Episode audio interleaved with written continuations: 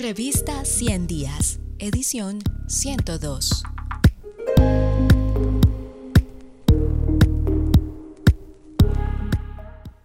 Treinta años contra la epidemia violatoria de derechos humanos en Colombia, por Gustavo Gallón Giraldo.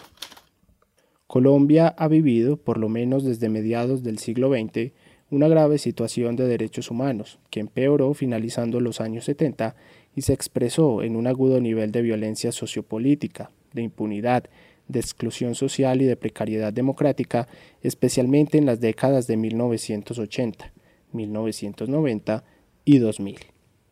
Durante la década de 2010 han disminuido un poco los registros de violencia, aunque se mantienen en niveles preocupantes. Los índices de impunidad y de exclusión no han tenido una mejora significativa.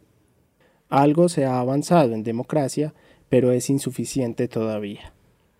Pese a que la crisis de derechos humanos persiste en medio de las variaciones enunciadas, Colombia cuenta hoy en día con mejores herramientas que hace 30 años para prevenir, sancionar y reparar las violaciones de derechos humanos, tanto en virtud de mecanismos creados en la institucionalidad colombiana como de dispositivos desarrollados por los órganos internacionales de supervisión y protección de derechos humanos.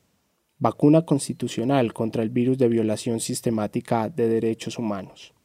Los procesos de paz de los 80 y los 90, celebrados con grupos armados, así como las reclamaciones ciudadanas contra los abusos estatales y a favor de una apertura democrática, como los foros de derechos humanos, las movilizaciones sociales y el movimiento de la séptima papeleta, fueron relevantes para que en la Asamblea Constituyente se contara con espacios para la participación democrática de fuerzas políticas hasta entonces excluidas, en medio de una grave situación de derechos humanos y de la persistencia y degradación del conflicto armado.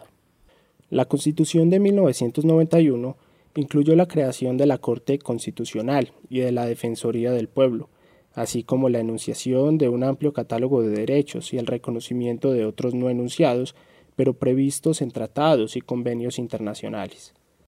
Adicionalmente, se crearon mecanismos para la garantía material del derecho a tener derechos, como la acción de tutela, la acción popular, la acción de grupo y la acción de cumplimiento.